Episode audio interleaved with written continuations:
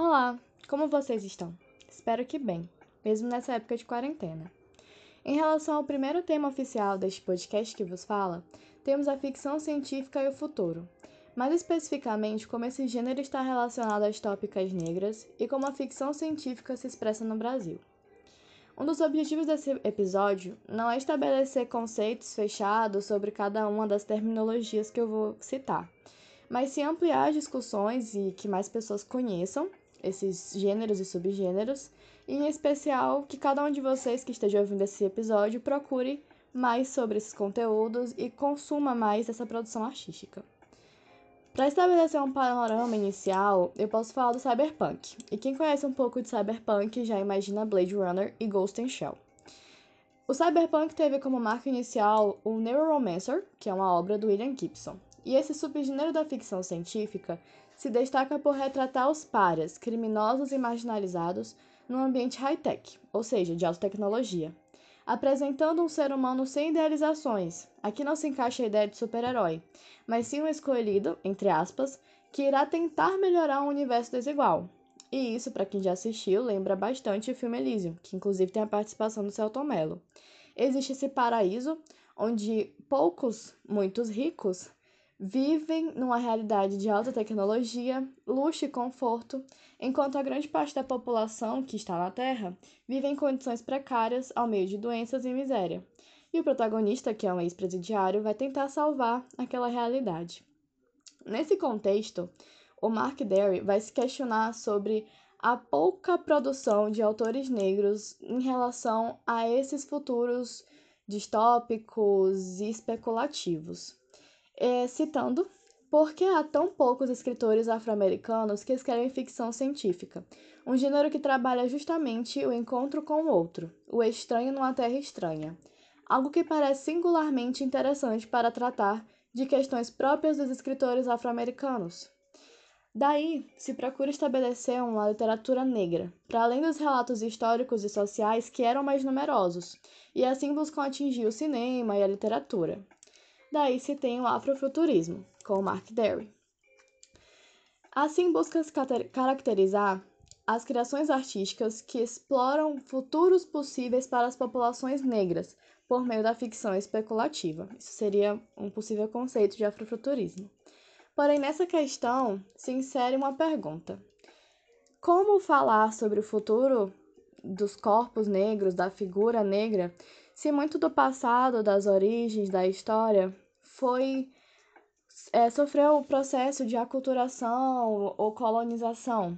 Então, a questão do futuro negro sempre vai estar relacionado ao passado.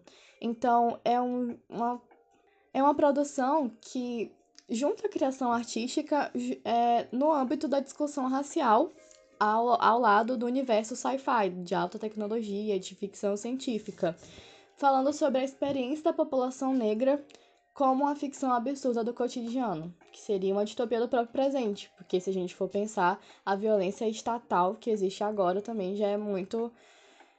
já é muito. Então, a, em suma, o afrofuturismo vai ser esse diálogo de passado, futuro e presente e como o racismo está envolvido nesses três tempos.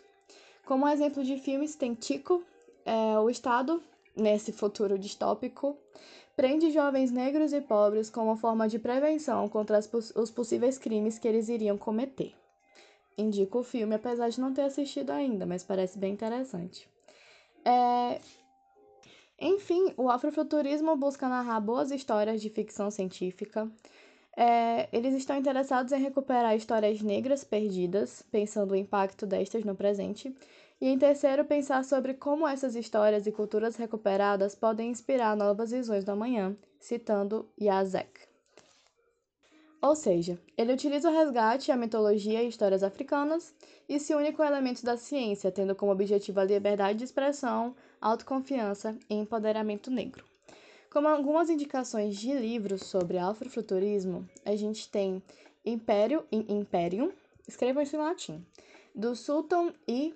Griggs. Eu posso deixar na descrição. Blood Child, da Octavia Butler. Midnight Robber, de Nilo Hopkins. e Caçador Cibernético na Rua 13 de Fábio Cabral. É um livro brasileiro. Também tem o filme brasileiro Branco Sai, Preto Fica, que traz uma abordagem que mistura ficção e viagem no tempo, onde é, no futuro distópico a, tem esse personagem que volta ao, volta ao passado, desculpe o, a redundância, e procura provas contra o Estado brasileiro de que esse cometeu crimes contra os negros e contra os pobres, para que com essas provas, com essas evidências, no futuro eles pudessem processar o Estado brasileiro. Essa antagonia entre Estado e população negra, e Estado e minorias é muito frequente nesses subgêneros. Em relação agora à ficção científica que foi inaugurado com, com a obra Frankenstein, da Mary Shelley, a gente tem no Brasil um principal nome, um principal nome que inaugurou, que é o Jerônimo Monteiro. Ah, claro que já existiam algumas produções do Machado de Assis, mas esse é o primeiro nome que dá um marco mesmo. Daí surgem algumas ramificações é, desse, dessa ficção científica brasileira em relação a duas regiões específicas que eu vou tentar retratar um pouco, que seria o Cyberagreste, ou Sertão Punk, e o Amazofuturismo, o Tupini Punk. E se vocês forem procurar, existem diversos termos. Tem o Solar Punk, tem. Enfim, tem vários mesmo. Mas eu quis me atrelar a esses dois. Em relação ao Cyberagreste ou Sertão Punk, os escritores nordestinos preferem o termo Sertão Punk por, por, por acreditarem que ele é mais amplo em relação às temáticas. É, um fator muito interessante e importante é o sarcasmo e o ambiente de crítica social, porque ao colocar cangaceiros, o ambiente, o ambiente como espaço mesmo do Nordeste, da mulher e do Cerrado e tudo mais, eles procuram criticar e satirizar através de robôs e cactos robotizados com essa alta tecnologia e também fugir de certos estereótipos que se tem. Também discutem sobre as relações de poder e desigualdade social e o papel da mulher nessa realidade nordestina e futurística. Se vocês procurarem no Pinterest, tem imagens maravilhosas de cangaceiras com mini cactos robotizados. É lindo. É, ao, em relação ao Amazofuturismo, que é diferente do Tupinipunk, que apesar de trazer uma referência a uma tribo indígena brasileira, não necessariamente se concentra nos espaços das comunidades nativas.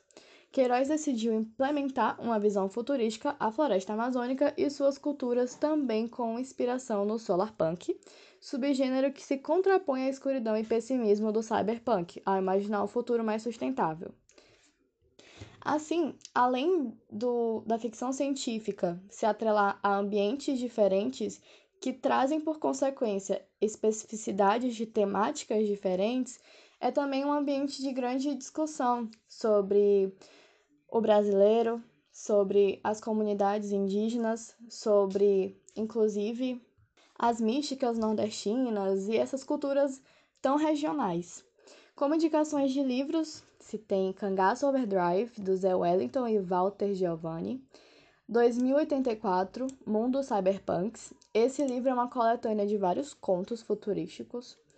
Uh, também tem o site de ficção científica brasileira. É, lá tem várias e várias informações, inclusive informações sobre o Roberto de Souza Causo, que é um grande nome nesse ambiente de ficção científica brasileira. Ele publicou o livro Ficção Científica, Fantasia e Horror no Brasil, 1875 a 1950. Alguns artigos utilizados foram O Futuro Será Negro ou Não Será? Afrofuturismo versus Afropessimismo, As Distopias do Presente, da Kênia Freitas e José Messias. O Afrofuturismo como Forma de Representação Cultural, da Kellen Carolina Vieira Silva e Jaqueline Carvalho Quadrado e Afrofuturismo e Questões Políticas do Negro na Ficção Científica, de Edson Rangel.